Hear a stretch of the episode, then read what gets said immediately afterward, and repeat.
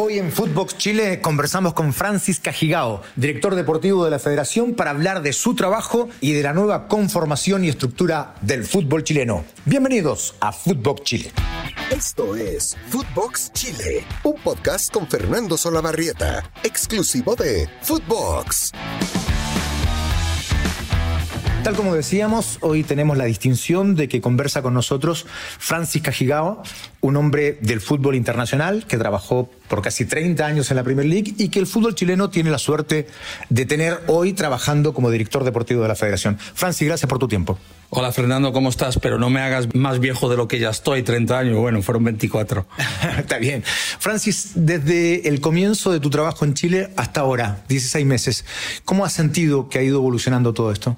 Bueno, el comienzo era bien difícil porque nos vamos a acordar que llegué a mediados de, enero de 2021 en, mitad de pandemia, eh, después de un estallido y que lógicamente en ese momento en, la Federación Chilena de Fútbol había un, vacío bastante importante, ¿no?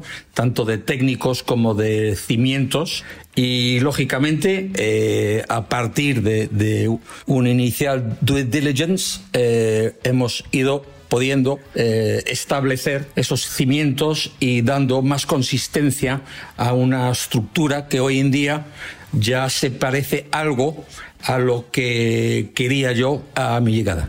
Eh, cuando llegaste tu diagnóstico fue demoledor, desde cosas muy domésticas, como que no había internet, como el riego de la cancha de Pinto Durán, hasta una estructura donde hacía falta nuevos técnicos, scouting, centros de formación. Sí, eh, es verdad. Es decir, lo primero realmente era buscar un técnico, porque había, había que buscar un técnico y teníamos tres semanas para buscar uno antes del primer microciclo que, que estaba programado previo a las eliminatorias, que nos vamos a acordar que después se suspendieron, y, y realmente donde donde, estuvo gran parte de ese, de ese trabajo eh, era en el fútbol formativo, ¿no? Y a propósito de eso, has avanzado muchísimo con una nueva estructura para el fútbol y tu objetivo principal hoy por hoy es el fútbol formativo. Tendría que decir que sí, ¿no? Porque ahora que tenemos a Eduardo Berizo establecido eh, en la selección chilena, tenemos ya eh, establecido un sub-23 con el que trabajamos. La sub-20 está trabajando de cara a un, a un sudamericano en enero. gran parte del trabajo está basado en fomentar y consolidar eh, esa metodología y esos principios básicos que, que, hemos implantado en las selecciones de fútbol formativo, tanto formativo como fútbol femenino. Hace un tiempo hiciste una conferencia de prensa donde presentaste tu plan de trabajo, que incluye centros de formación, que incluye ir a buscar chicos a las regiones, en fin. ¿Cómo va avanzando ese trabajo? Bueno, está marcado dentro de, los planes que también tiene el presidente de la federación. Eh, creo que este mismo mes iremos avanzando en algunas de esas, eh, vamos a decir, primeros pasos con el primer centro eh, federativo, o vamos a llamarlo casi satélite. ¿Dónde está? A priori no puedo eh, confirmarlo oficialmente porque no lo hemos hecho oficialmente, pero lo que sí te puedo decir que no está en Santiago. está bien. Eh, tu diagnóstico de fútbol chileno en relación al talento, la calidad, eh, venimos saliendo de un proceso inmensamente exitoso con la generación dorada, que aparentemente fue una generación espontánea. En términos de diagnóstico de fútbol chileno, ¿esa calidad es replicable? Bueno, nosotros tenemos todos los datos y toda la información que dice que eh, la, selección chilena por historia, eh, su puesto, vamos a decir que está entre el sexto y el séptimo de, los países eh, sudamericanos, si bien es verdad que hubo unos años de muchísimo éxito con la denominada generación dorada eh, ahora también es verdad que, llevamos dos mundiales que Chile no se ha clasificado, que es un periodo realmente de siete años. Eh, y también, lógicamente, cuando llegué, eh, sí era verdad que a mi entender y a mi juicio no había suficientes jugadores jóvenes chilenos jugando en puestos relevantes o de titular en, en primera división, ¿no? ¿Y eso por qué ocurre, Francis? La verdad que es muy difícil de explicar, ¿no? Eh, podríamos ir a, un montón de explicaciones. A mí me gusta decir que es falta de, confianza. Para mí es de locación. De los técnicos, ¿no? sí, de los clubes, de los técnicos, para mí es vocación, ¿no? Que los clubes hagan un... Muchas veces yo, por, experiencia en el pasado, en la Premier, eh, mucha gente hablaba de, la identificación externa y yo creo que los clubes, antes de hacer una identificación externa, es básico y primordial hacer una identificación interna en tu propio club, ¿no? Eso te puede, por un lado, ahorrar dinero, por otro lado, la creación de patrimonio. Y también lo tercero, y para mí no menos importante, es que esos jugadores eh, son de club y tienen los valores de club. Y, para mí esto es muy importante, ¿no? Y creo que eh, esa es la dirección que buscamos ahora mismo, ¿no? Y cuando nosotros buscamos esa denominada regeneración, o que por lo menos yo lo denomino de esa manera, eh, en la federación lo que intentamos es dar un salto de etapa, ¿no? Que el mejor jugador de la, de la sub-15 trabaje con la sub-17, que los mejores de la sub-17 trabajen con la sub-20, los mejores de la sub-20 con la sub-23, etcétera, etcétera, ¿no? Porque tenemos que acelerar esos pasos ahora. En ese sentido, qué bueno que tocas el tema porque yo tengo la misma tesis, que entre el término de la formación de un jugador, en el término de la, de la división juvenil, y el comienzo del fútbol profesional, pasa un largo tiempo, puede ser un año, dos años, que los chicos no juegan porque los técnicos no los ponen y tampoco vuelven a jugar a la juvenil y se están con periodo de desarrollo que es súper importante. ¿Tú tienes el mismo diagnóstico?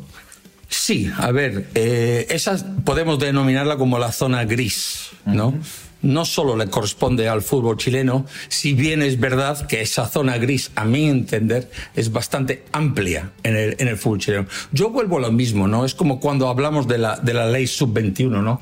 A mí me gustaría que nadie impusiera estas cosas, eh, porque imponer este tipo de cosas, a mi entender, es equivocado. Esto de, debe de ser vocación de los clubes, sacar adelante futbolistas. Al fin y al cabo, como dije antes, esto es el patrimonio real de los clubes de fútbol.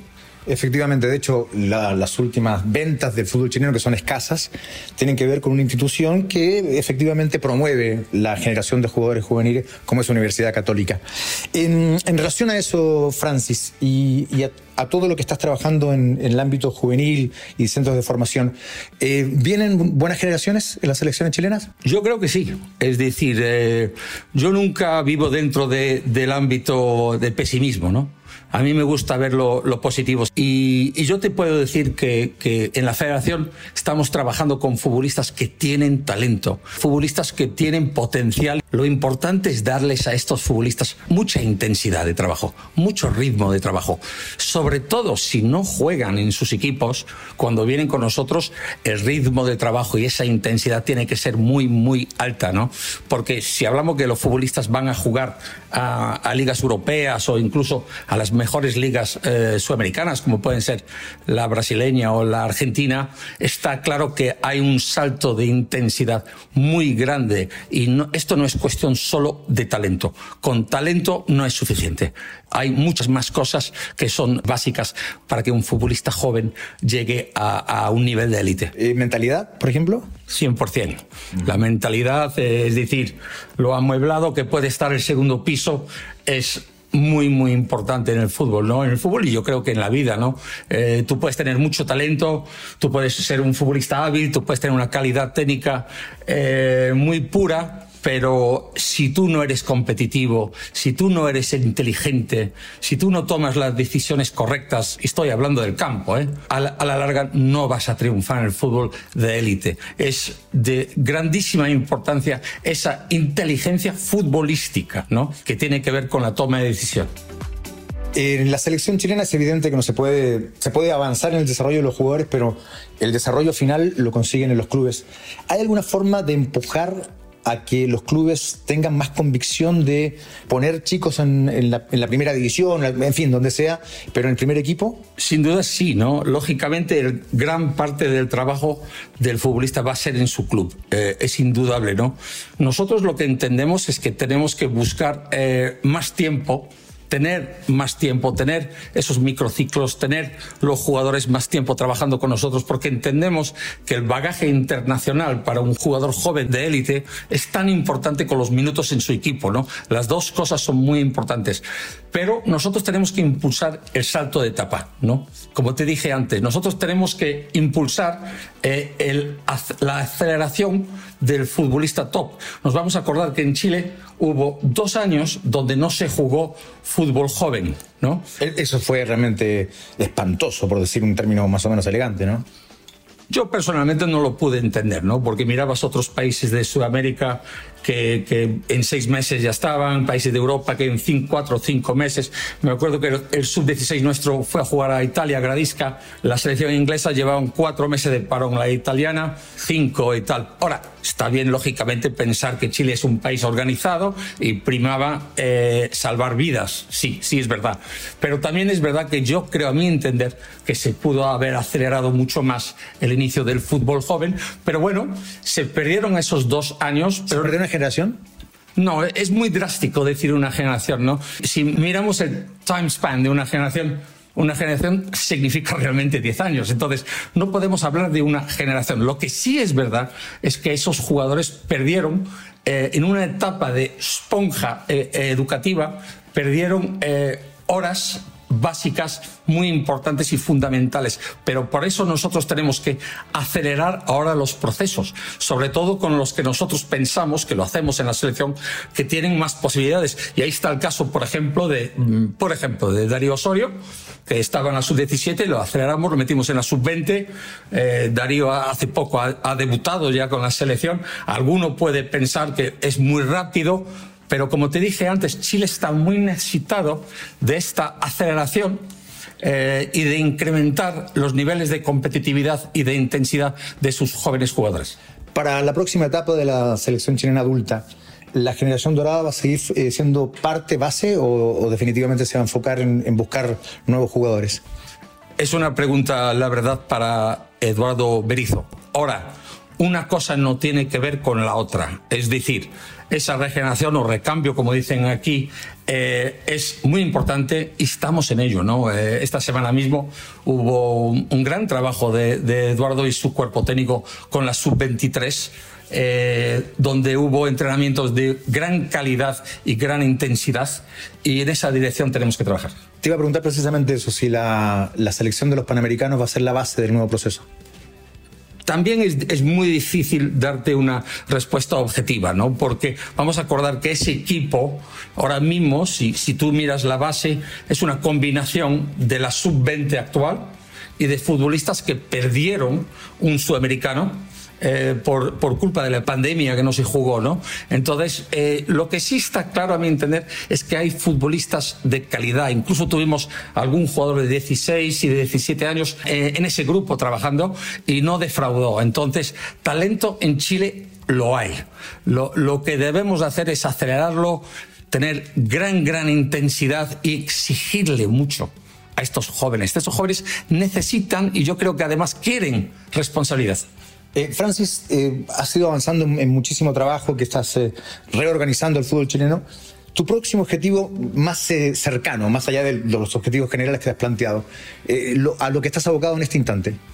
Bueno, yo ahora mismo es continuar dotando de estructura, ampliar el departamento de identificación, scouting, análisis, trabajar con las nuevas bases de datos de última generación, y de data, eh, vamos a incorporar más gente al ámbito federativo y vamos a seguir trabajando eh, sin pausa eh, en esa metodología y en esos fundamentos en los que hemos diseñado, sobre todo para el fútbol formativo, sin olvidar que arriba tenemos ahora eh, en septiembre una fecha FIFA donde, aparte de que la selección absoluta va a jugar eh, dos partidos, uno en España, otro en Austria, contra. Bueno, Europa, Chile. Sí, jugaremos contra Marruecos en Barcelona y contra eh, Qatar en Viena. Y también a la vez, en esa fecha FIFA, la selección sub-20 jugará un, un, torneo de máxima competitividad en, en, Murcia, España, contra Argentina, contra Inglaterra y contra también Marruecos. Eh, y la verdad que ese sub-20 tiene diseñado partidos hasta el sudamericano. Incluso en noviembre jugaremos un triangular con Brasil y posiblemente con Dinamarca. Iremos a los Juegos de Sur Eh, en agosto, finales de agosto, la, la sub-23 jugaremos contra Perú sub-23 en Iquique, con lo cual ahora mismo hay eh, mucho trabajo, muchos partidos. Este mismo lunes parte la sub-17 a Uruguay a jugar un doble enfrentamiento, con lo cual ahora mismo la actividad eh, federativa es de alta intensidad y así es como queremos que sea y necesitamos que sea para los jugadores jóvenes. Qué calendarización que, está teniendo la federación. Eh, lo último, Francis, solo para conocerte. Tú estás en, Chile, tu familia está en España y me decían, eh, reporteando en Pinto Durán, que después de Bielsa, el que tendría que tener una cama en Pinto Durán es tú, porque trabajas algo así como 18 o 20 horas diarias. Bueno, no diría que son 20 horas. Sí, es verdad que hay alguna vez que sí, ¿no? Eh, sobre todo si estamos eh, pensando en el cambio horario. Pero sí, sí, es decir, eh, esto no para nunca, lógico, ¿no? ¿Y te vas a quedar en Chile? No lo sé, eso no lo sé, pero como te dije, yo no vine 13.673 kilómetros de mi casa eh, para quedarme parado, ¿no? Vine a trabajar, buscar cimientos y buscar estructura en la federación, ¿no? Y ayudar a que el futuro del fútbol chileno sea mejor. Que me quede o no, la verdad no depende de mí en parte, hay otra parte que sí, pero yo creo que ahora mismo mis vistas tienen que estar en toda esta actividad que tenemos por delante y no tanto pensar ahora mismo en temas personales. Francis, muchas gracias por estos minutos y ojalá que te quedes. Yo hace algunos podcasts, bueno, en realidad creo que hace desde el año pasado, terminé un podcast diciendo dejen trabajar a Francis Cajigao. Y bueno, durante estos meses de trabajo se ha notado evidentemente tu nivel de compromiso y de profesionalismo. Así que ojalá que te quede, Francis. Y gracias por estos minutos. Muchas gracias a ti, Fernando. Esto fue Footbox Chile con Fernando Solabarrieta, podcast exclusivo de Footbox.